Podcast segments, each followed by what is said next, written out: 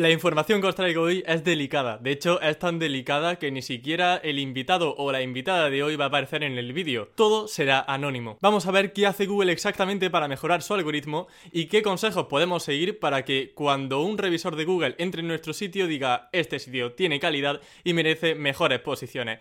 Así que si tienen interés en saber qué es eso que tienen en cuenta, vamos al vídeo.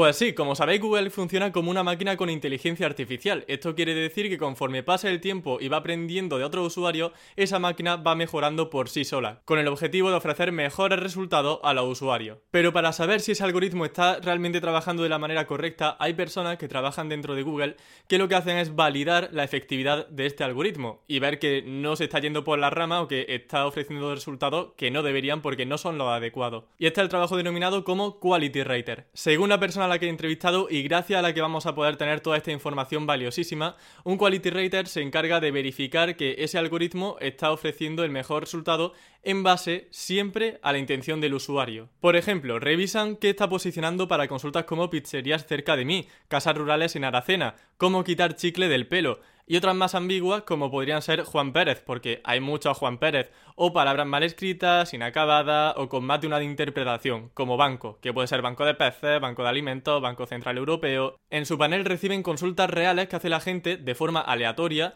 incluyendo también su localización, cosa que tiene mucho sentido. Si alguien busca restaurantes cerca de mí y no se geolocaliza, pues obviamente va a ser muy complicado que esa persona, que ese quality rater, pueda verificar si está ofreciendo el mejor resultado para esa intención. Y además de replicar la geolocalización también se replica el dispositivo, si lo ha hecho desde un móvil, desde una tablet o desde un ordenador. También pueden recibir URLs concretas que lleven hacia una página web o hacia una landing page en específico. Una de las cosas que le pregunté, porque me generaba muchísima curiosidad, era saber qué nivel de influencia tienen los quality raters dentro de Google y si, por ejemplo, podían decidir penalizar un sitio eh, porque lo hayan visto negativo para esa consulta. Y me comentaba que si una página web está haciendo las cosas mal pero posiciona bien, probablemente sea porque es una página que tiene muchos seguidores y es muy conocida. Es decir, que es imposible no tener en cuenta factores tan importantes como la reputación.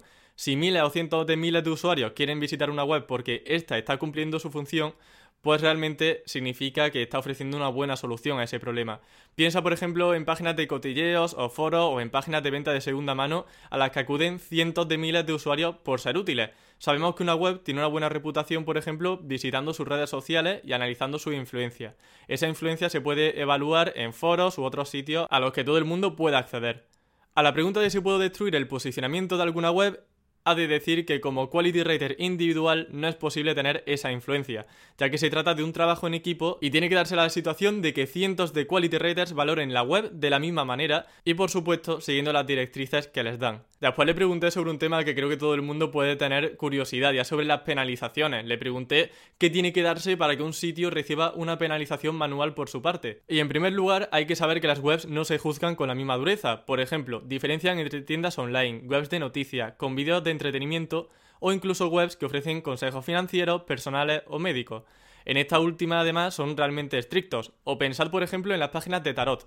Como no hay evidencia científica sobre esto, nunca van a ser catalogadas como fiables dentro de Google, pero eso no quita que la gente las busque y las use. Y en segundo lugar, tienen en cuenta factores como la veracidad, que la página esté actualizada, que sea de fácil acceso, el diseño, la organización, la utilidad del contenido, el contenido en sí, la autoridad, la reputación, la originalidad, fiabilidad, la transparencia, aunque estos factores tienen distinto peso según la categoría de la página. Pero no os preocupéis que también hablaremos de esto en el vídeo. Cuantos más atributos positivos consiga la página, mejor posicionamiento va a poder tener, pero tiene que darse la situación de que muchos quality raters coincidan en esa evaluación positiva y que finalmente un project manager dé la verificación y valide realmente que esa evaluación ha sido correcta y que ese sitio merece un mejor posicionamiento. O un peor posicionamiento, que también puede suceder como hemos visto, una penalización. Imaginé también que al ser quality rater con conocería la guía que incluye directrices para, Google, ¿no? Para webmasters, que son como una directriz, que es un documento que tiene ciento y pico páginas doscientas y pico páginas, que da recomendaciones sobre cómo hacer una web que realmente satisfaga la intención del usuario. Y dije, bueno, pues si es Quality Writer tendrá que saberlo. Y efectivamente, pero me llevé una sorpresa porque no solamente conocen esa guía que es accesible para todos, sino que tienen muchísimas guías más. Y de hecho hay proyectos que tienen su propia guía. E incluso hay proyectos que se evalúan sin guía. Para que hagáis una idea de hasta dónde puede llegar el nivel de concisión, la guía para mejorar el motor de búsqueda de Google Maps tiene más de 400 páginas sin contar anexos y material complementario, o sea, una auténtica locura. Algo que me resultó muy interesante también es que tienen su propia academia y ahí lo que hacen son tests, tienen juegos, tienen también un foro de debate para preguntarse dudas entre ellos y aunque no tienen una formación SEO en específico como podemos tenerla nosotros, que por ejemplo si le hablamos de temas de nofollow, de robots.txt, igual se pierden, pero tienen una formación muy específica y muy orientada a cuál es la utilidad de un sitio web y cuál es el nivel de eficiencia de esa página web de cara al usuario. Y de hecho, como sabéis, ahora mismo en cualquier formación SEO o en cualquier práctica decente de SEO tenemos que tener en cuenta siempre al usuario, ¿vale? Entonces, algo que realmente, aunque parezca que no, va muy dado de la mano. Como dato impactante, deciros que tienen exámenes de hasta 12 horas. Imaginaros el nivel de, de precisión que deben tener en esos exámenes y todo el contenido que debe haber para mejorar los resultados de Google. Debe ser una auténtica bestialidad. Y ahora que conocemos un poquito mejor este trabajo de Quality Raters, vamos a la parte práctica. ¿Qué tenemos que hacer en nuestra web para que ese Quality Rater nos ponga muchos atributos como señal positiva? Bien, como nos comentaba esta persona al principio de la entrevista, dependiendo de la categoría de la página se van a, establecer unos parámetros u otros y el nivel también de rigurosidad va a ser diferente.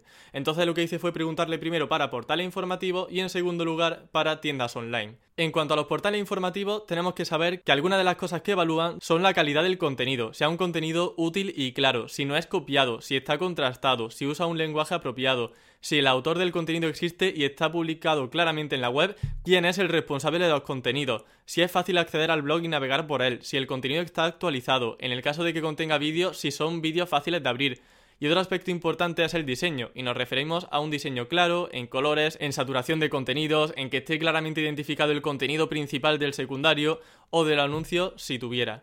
Una web de noticias, por ejemplo, debería ser actualizada cada pocas horas y un blog de otro tipo cada semana mínimo y páginas web civiles o del gobierno deberían ser actualizadas al menos una vez al año y si es de venta online cada hora o reserva de debería ser actualizado casi al momento. Pero claro, de entre todos factores a mí me surgía la duda de si ese quality rater no era realmente alguien especializado en ese tema, ¿cómo sabe él si ese contenido es de calidad o no es de calidad. Y lo que hacen es simplemente pues una investigación por Google, bueno digo simplemente, seguramente tengan mucho trabajo detrás, pero hace una consulta como podríamos hacer nosotros. Si, si esa persona no conoce mucho el mundo del motor, por ejemplo, por el tema de los coches, de las motos, pues lo que hace es hacer una investigación eh, en Google que le llevará más o menos tiempo, se documenta un poco sobre el tema y entonces pues realiza esa evaluación. O también podemos poner el caso de una página web que hable de un medicamento muy concreto, pues obviamente si no conocemos ese medicamento no podemos evaluar correctamente ese contenido. Así que se hace primero una documentación y después ya pasa a la fase de evaluación. Y vamos ahora a la parte de e-commerce. ¿Qué tienen en cuenta para evaluar una tienda online? En una tienda online, por ejemplo, no es tan importante el diseño, sino que lo realmente importante es que puedas confiar en esa página para meter tus datos, tu información bancaria, tu nombre o tu email.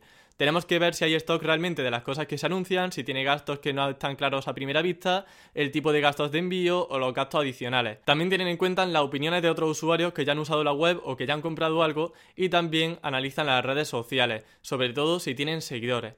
En este caso, pues el número de seguidores es un buen indicio de que la página cumple su función. Y las fotos de los productos que se venden deben ser desde varios ángulos y claras, reales y del color y talla que se anuncia. De esto me sorprendió especialmente el análisis en las redes sociales, que siempre ha estado el debate de si sirven o no para posicionar, y vemos que igual no impactan de forma directa en los rankings, pero sí que vemos que un quality rater, por ejemplo, si visita nuestro sitio y no ve un perfil de redes sociales o un perfil de redes sociales abandonado y sin seguidores, pues sí que puede hacer que ese atributo en concreto tenga una mala puntuación dentro de su evaluación. Y que al final, si tenemos muchos atributos de esos de forma negativa y muchos quality raters coinciden en eso, pues probablemente tengamos luego o una penalización o un peor posicionamiento. De hecho, puntualizaba que si una página web había sido abandonada, pero por ejemplo tenían una página en Facebook donde estuviese su horario, actualizaban sobre los productos que tenían ahora mismo, pues eso les servía también para ver que ese negocio realmente seguía vigente y conocer un poco más sobre su temática, sobre su sector y sobre cómo operaban ellos. Y una vez hemos visto cómo tratan las páginas web informativas y cómo tratan las tiendas online, un tema también importante era hablar sobre el EAT,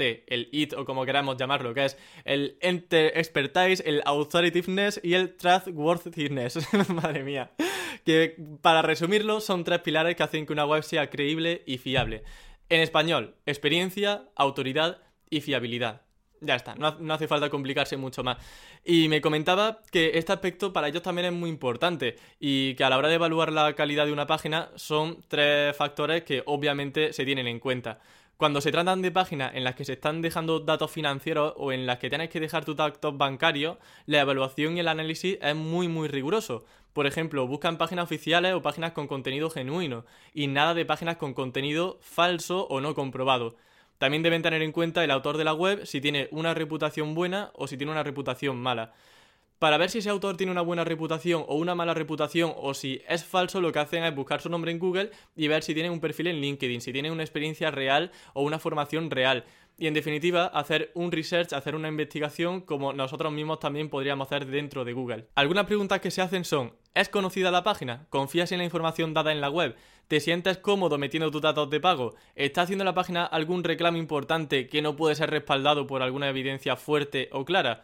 También es muy importante, como comentaba, determinar el nivel de experiencia del autor en según qué tipo de webs y si realmente ese autor es experto en el tema. Algo muy importante es si tiene educación formal o si tiene años de experiencia.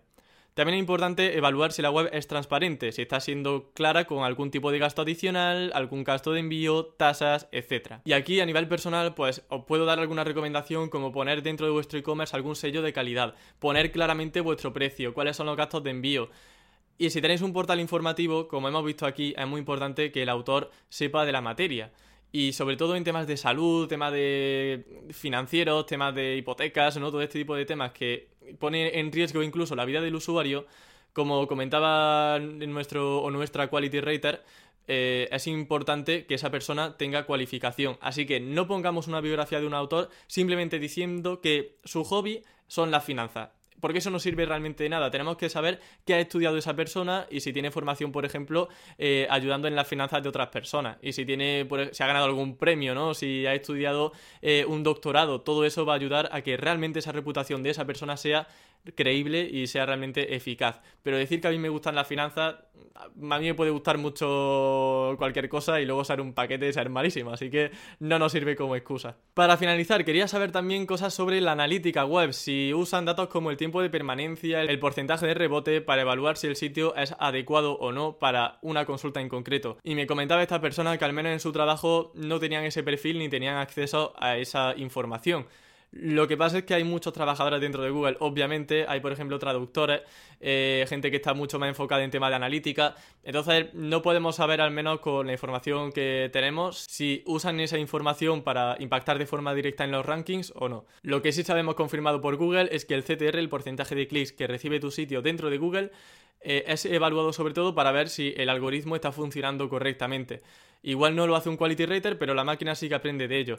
Eh, si, una, si mucha gente hace clic en un resultado que está en séptima posición, pues probablemente esa página aumente posiciones. No como un factor de ranking directo, sino como un comprobador de que el algoritmo está funcionando correctamente y ofrece el mejor resultado. Y si el mejor resultado está en la posición número 7, pues es un indicio de que no está ofreciendo a día de hoy la mejor respuesta. Y hasta aquí la información. Ya sabéis que me hubiese gustado tener a esta persona a mi lado, pero por temas confidenciales no ha sido posible. Así que nada más, espero que haya sido un vídeo útil y que os haya servido para conseguir alguna idea que optimizar en vuestra web y que cuando un quality rater entre en vuestro sitio, si es que os toca, como veis esto es algo aleatorio, pues que realmente esté todo en orden y vean que tenéis muchas cosas positivas dentro del sitio y que, aunque no os penalicen, que os mantengan donde estáis y que no recibáis ninguna penalización. Así que nada más, nos vemos en el siguiente vídeo. Recuerda darle like, suscribirte y activar la campanita y nos vemos en el siguiente vídeo, aquí, en Campamento Web. Adiós.